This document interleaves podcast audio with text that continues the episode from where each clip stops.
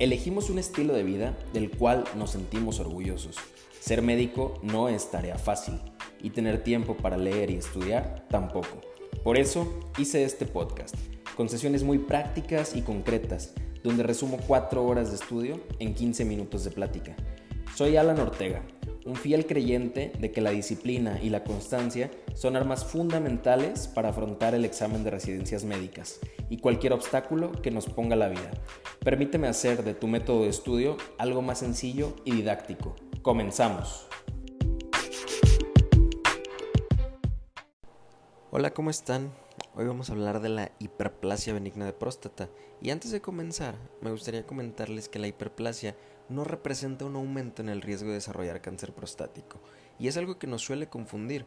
Podemos creer que como nuestro paciente ya tiene hiperplasia, en algún momento podrá desarrollar cáncer prostático. Sin embargo, el riesgo es exactamente el mismo en un paciente que tenga hiperplasia o en un paciente que no la haya desarrollado. ¿Qué es la hiperplasia benigna de próstata? Es una entidad progresiva que va a estar originada por efectos de la dihidrotestosterona.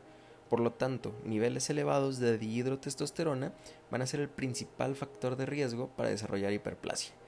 Clínicamente la podemos definir por la presencia de alguna de las siguientes características que voy a mencionar.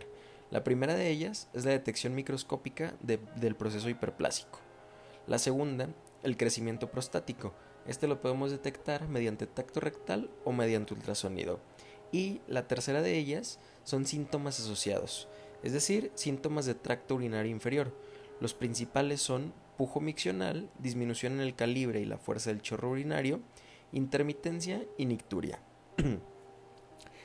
es una enfermedad cuya prevalencia aumenta linealmente con la edad y como principales factores de riesgo, además de los niveles elevados de dihidrotestosterona que ya les mencioné, encontramos a la obesidad y a una ingesta elevada de grasas y proteínas de origen animal. Cuando debemos de comenzar a identificar la patología de nuestro paciente, es importante tratar de realizar la detección temprana en sujetos a partir de los 50 años que presenten síntomas de tracto urinario inferior, los síntomas que ya les mencioné hace unos momentos. Y estos síntomas los podemos clasificar según la escala internacional de síntomas prostáticos. Nos la pueden referir por sus siglas en inglés, que son IPS, y se clasifican en leve, moderado o graves. Los vamos a clasificar como leves si obtenemos un puntaje IPS de 0 a 7, como moderados si obtenemos entre 8 y 19 puntos, y como graves si nuestra puntuación es mayor de 20 y hasta 35 puntos, que es la, los puntos máximos que nos permite la escala. El abordaje diagnóstico va a constar del interrogatorio directo, una exploración física en la que vamos a incluir palpación de vejiga distendida, así como tacto rectal. Nos podemos apoyar también en los valores del antígeno prostático específico, y en cuanto a los estudios de imagen, el ultrasonido vesical y prostático nos será de utilidad. ¿Para qué? Para evaluar la orina residual y el volumen prostático.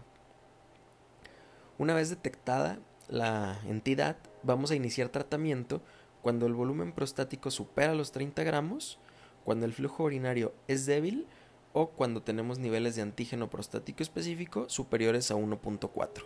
En cuanto al tratamiento, se recomienda iniciar con agentes alfa bloqueantes como la tamsulusina como primera línea, ya que no disminuyen el tamaño prostático ni evitan la progresión de la entidad, sí nos va a disminuir la sintomatología. Por otro lado, contamos con inhibidores 5-alfa reductasa, como dutasteride y finasteride, que se sugieren cuando el volumen prostático supera los 40 gramos. Los inhibidores 5-alfa reductasa sí tienen efectos en la disminución del volumen prostático y por ende nos van a ayudar a mejorar la sintomatología. En cuanto al tratamiento quirúrgico, este lo vamos a recomendar en pacientes con complicaciones del tracto urinario o pacientes que presenten una sintomatología de moderada a severa y que esta sintomatología pueda repercutir sobre la calidad de vida de nuestro paciente. De elección vamos a utilizar a la resección transuretral prostática y a la prostatectomía abierta cuando el volumen prostático excede los 80 gramos. Se recomienda, posterior a la realización de prostatectomía o de resección transuretral, la evaluación anual con antígeno prostático específico y con un tacto rectal. Esto es lo más importante que deben conocer sobre hiperplasia benigna de próstata y en los siguientes capítulos continuaremos con temas de urología. Muchas gracias por escucharme. Ya saben, cualquier duda o comentario será bienvenido.